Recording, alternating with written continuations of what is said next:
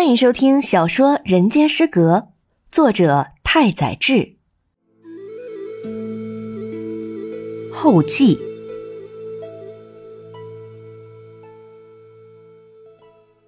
我并不认识写下这三篇手札的疯子，不过一位和我有些交情的人，倒是与手札中提到的金桥酒吧的老板娘很是神似。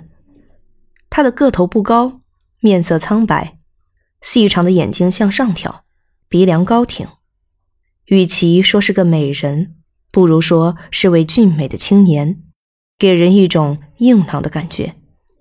手札里描写的东京是昭和五六七年间的风貌，而我被朋友带着去过几次那间酒吧，喝着冰威士忌。当时日本的军部已经开始胡作非为，因此。我不可能见过写下这三篇手札的男人。然而，今年二月，我拜访了一位在千叶县桥船市躲避空难的朋友，他是我大学时代所谓的学友，现在在某女子大学任讲师一职。我此前曾托他为我的亲戚说媒，因此这次前去拜访，一则是去看望他，二则是想为家人购置一些新鲜海产。为此，特地背着旅行包去了船桥市。船桥是一个临着大海的城镇，朋友刚刚搬来，当地人大都不清楚他家的位置。天气寒冷，我背着旅行包的双肩疼痛不已。恰在那时，我被唱片传来的提琴声所吸引，推开了一家咖啡店的门。咖啡店的老板娘十分面熟，一问才知道。他与十年前金桥那间小酒吧的老板娘是同一人，他似乎立刻想起了我，彼此都感到万分惊讶，相视而笑。我们并未依照当时的惯例询问对方遭到空袭的经历，而是颇为自豪地聊着：“你还是老样子，不，已经是个老太婆了，身子骨不行了，你还是那么年轻。”怎么可能？我都有三个孩子了，今天也是为了孩子们出来买点东西。我们像所有没有见面的朋友一样寒暄，继而打听着彼此都熟悉的人的近况。忽然，老板娘话锋一转，问我是否认识小叶这个人。我回答不认识。接着，老板娘便从屋里取来三本笔记和三张照片递给我。这些或许能成为你写作的素材。我并不习惯用别人硬塞给我的材料来写东西，本想当面拒绝，却被照片震撼。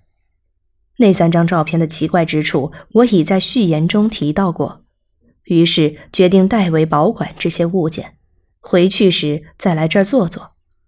我问老板娘是否认识一位住在某街某号女子大学的某位老师。果然，两人都是新搬来的，互相认识。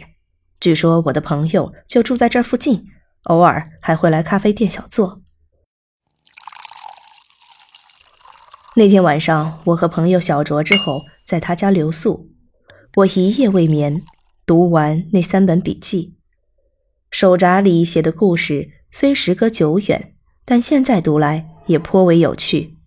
与其用我拙劣的文笔改写，不如保持原样。